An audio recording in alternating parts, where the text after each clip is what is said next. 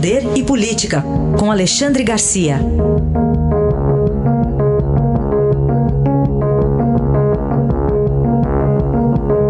Alexandre, bom dia. Bom dia, Raíssa. Bom dia, Carolina. Bom dia. Vamos começar com a viagem do presidente Bolsonaro a Israel. Um primeiro fato relevante foi a, o anúncio da abertura de um escritório de negócios do Brasil em Jerusalém. Já há reações especialmente da autoridade palestina. Qual a sua análise até aqui, Alexandre?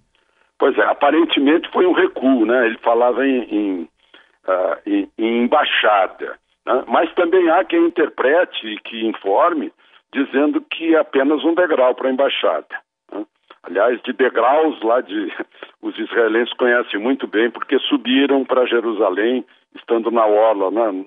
quando fundaram o Estado de Israel, do qual teve uma participação fundamental, um brasileiro, né? o, Oswaldo Aranha, o gaúcho Oswaldo Aranha. Mas ó, outra coisa que eu gostaria de, de salientar é essa, esse amor expresso até, chegou a dizer em, em hebraico, né? eu, eu amo Israel, chamando Benjamin eh, Netanyahu de irmão várias vezes. Né?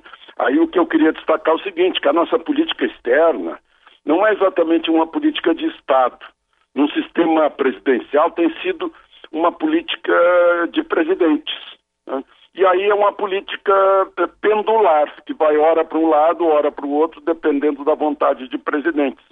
Assim foi desde Dutra, né? Dutra, em 47, rompeu com a União Soviética, uh, alegando que uh, era um país que estava interferindo na política interna brasileira, foi banido o Partido Comunista, foi reatado em 61 por João Goulart, e eu lembro quando as os sinos das igrejas católicas brasileiras badalaram em protesto à volta do embaixador soviético. Ah, o, assunto atual aí, discutir se é golpe militar, se é isso, que é aquilo, eu diria que é, é, é, não é só militar, não, é civil e religioso principalmente. Mas enfim, isso é, o, isso é um outro tema. Aí Lula se aproxima de, uh, do, do, do Pepe Mujica da, do Uruguai, de Fidel Castro, do regime cubano, do regime venezuelano. Né? O, o, Brasil vai para um lado do, dos Estados Unidos depois de 64, depois se afasta em, no governo Geisel, que é o primeiro a reconhecer uh, o, o, o regime socialista de Angola. Então, vai para um lado para o outro. Nos últimos anos a gente viu o, o pêndulo ir para o lado palestino, para o lado iraniano, isolando Israel. Agora vem Israel e deixa, pelo jeito, está deixando de lado os outros. Vamos ver quais são os próximos passos. Enfim, uh, seria o ideal que houvesse uma política de Estado e não uma política de presidente. Alexandre, o Estadão destaca hoje na capa que o governo ainda não aprovou o projeto próprio na Câmara em 100 dias de governo. E como é que o governo agora deve atuar após esse período né, de, de acerto ali de, de cadeiras, né, de se articular no governo para mudar esse cenário? Pois é, a gente, a gente notou que na semana passada houve um, uma, uma um esticar de corda a ponto de a corda arrebentar entre a Câmara e a Presidência da República. E, de repente, uma volta a uma pacificação, a uma tentativa de trabalhar em torno de um grande objetivo que é, em primeiro lugar, a reforma da Previdência. Né? Depois seria o, o pacote anticrime dos dois últimos eh, ministros da Justiça. Dois últimos não, porque o Alexandre de Moraes sai um pouquinho antes, mas enfim, de Alexandre de Moraes e de Sérgio Moro. Né? Uh, há esse, essa perspectiva. O fato é que a brigalhada toda uh, rendeu aí aumento de, de, desemprego, menos investimento, um, um certo uh, revés no otimismo, segundo a Fundação Getúlio Vargas, no otimismo dos investidores. Então parece que uh, perceberam que estavam indo para um caminho que seria muito perigoso para o país, não é para as vaidades de, uh, de Bolsonaro ou de Rodrigo Maia na disputa pelo poder do Rio de Janeiro, que ficou vago depois da prisão um monte de ex-governador. Né? Uh, então, é assim que eu vejo, esperando os próximos movimentos.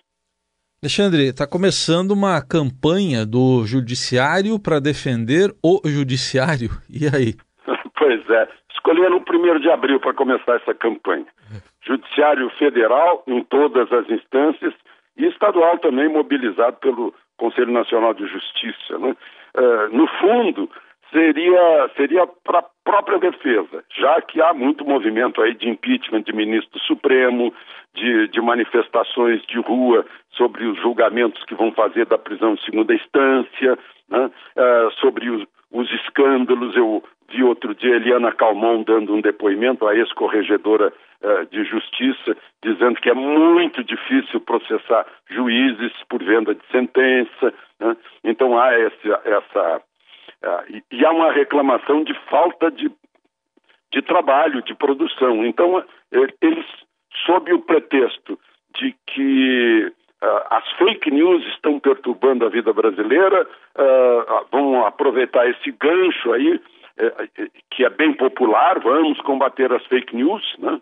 Eu, eu sou vítima delas, por exemplo. Né? Eu gostaria muito que combatessem os falsos artigos meus que distribuem por aí, mas uh, no fundo, no fundo, o que o judiciário quer é se preservar.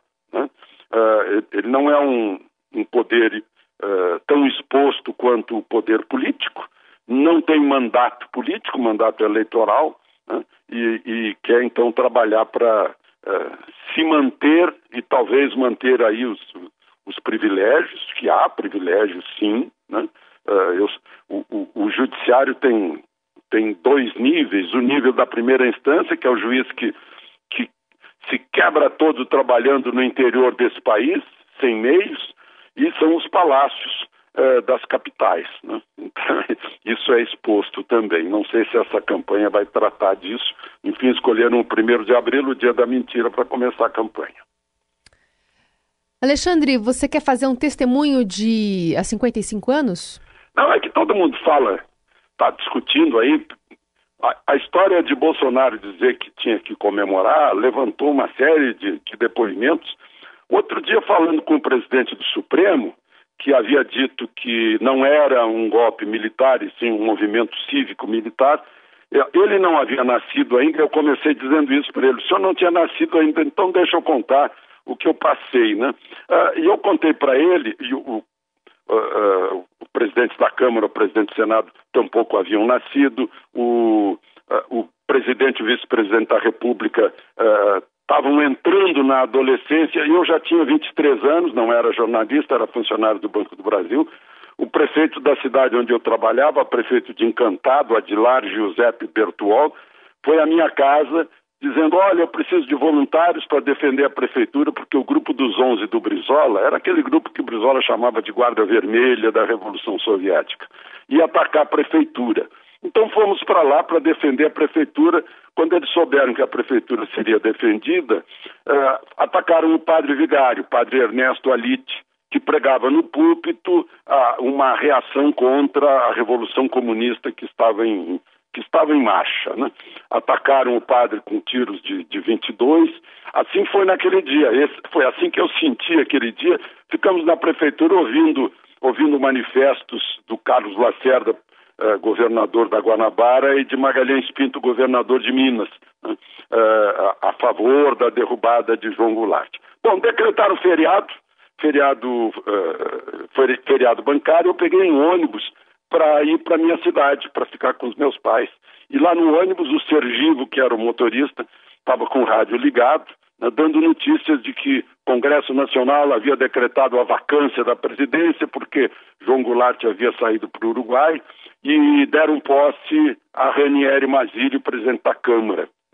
Eu lembro que dentro do ônibus foi uma gritaria, uma festa imensa. Né? Foi lá no interior do Rio Grande do Sul, esse é o meu depoimento, foi assim que vivemos esse momento tão discutido hoje na vida nacional de 55 anos atrás.